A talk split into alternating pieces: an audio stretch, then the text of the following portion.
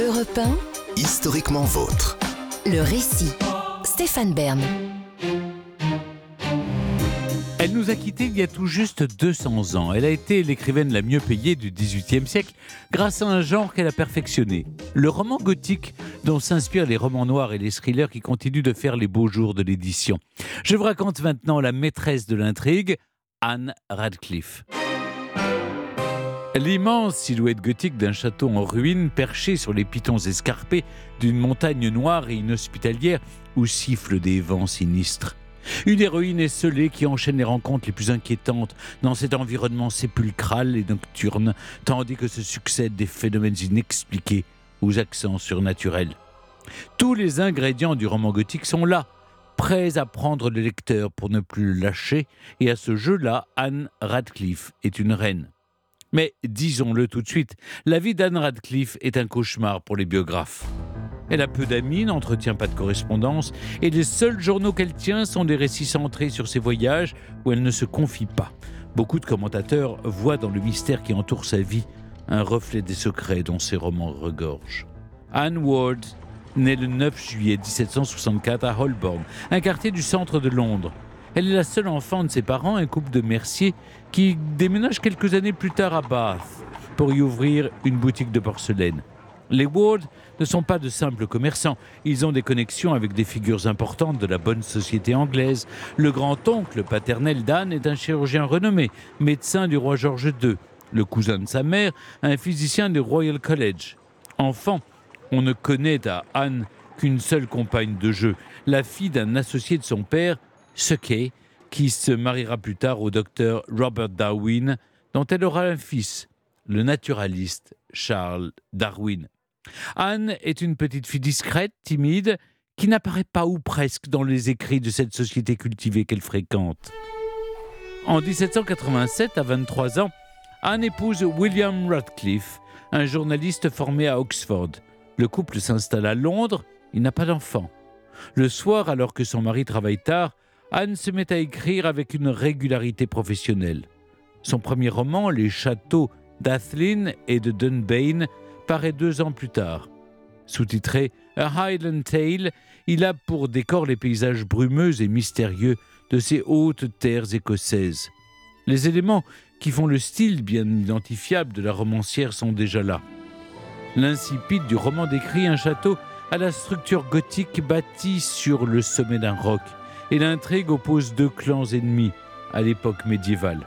Comme l'édifice où se situe son action, le premier ouvrage de l'enchanteresse d'Udolphe, comme on la surnomme à l'époque, est un roman gothique, un genre littéraire né une vingtaine d'années plus tôt, la même année que Radcliffe elle-même d'ailleurs, en 1764. Cette année-là, Horace Walpole publie Le Château d'Otrante, qui pose les bases du genre, décor médiéval, action qui se situe dans le passé et éléments fantastiques. Le gothique du XVIIIe siècle fait assez peu de cas de la réalité historique. Il ne s'agit d'étudier sérieusement le Moyen Âge, mais plutôt d'en redécouvrir les mystères fantasmés contre la pensée rationnelle de la Renaissance et de l'époque moderne, et surtout contre la révolution industrielle qui s'amorce. Horace Walpole, précurseur du genre littéraire, a d'ailleurs joint la fiction au réel en se faisant construire un château de style néogothique à Twickenham, dans la périphérie de Londres, qu'il baptise Strawberry Hill. Car le roman gothique accompagne aussi un mouvement de redécouverte de l'architecture du même nom, apparu dans la seconde moitié du XVIIIe siècle. Les monastères, les couvents, les églises et leurs cryptes sont le théâtre de ces intrigues pour le plus grand plaisir du public qui sollicite le talent de nombreux écrivains. Les femmes sont aussi nombreuses à se prêter au jeu. Progressivement, le roman gothique évolue du surnaturel vers l'horreur, comme avec Matthew Gregory Lewis et son fameux Monk ou Moine, paru en 1796.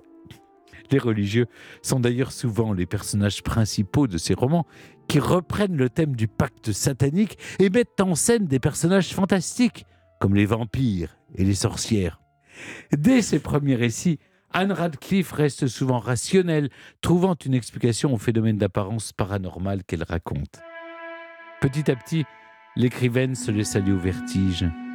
Ces histoires auréolées de mystère tiennent en haleine ses lecteurs qui attendent avec impatience les suivantes.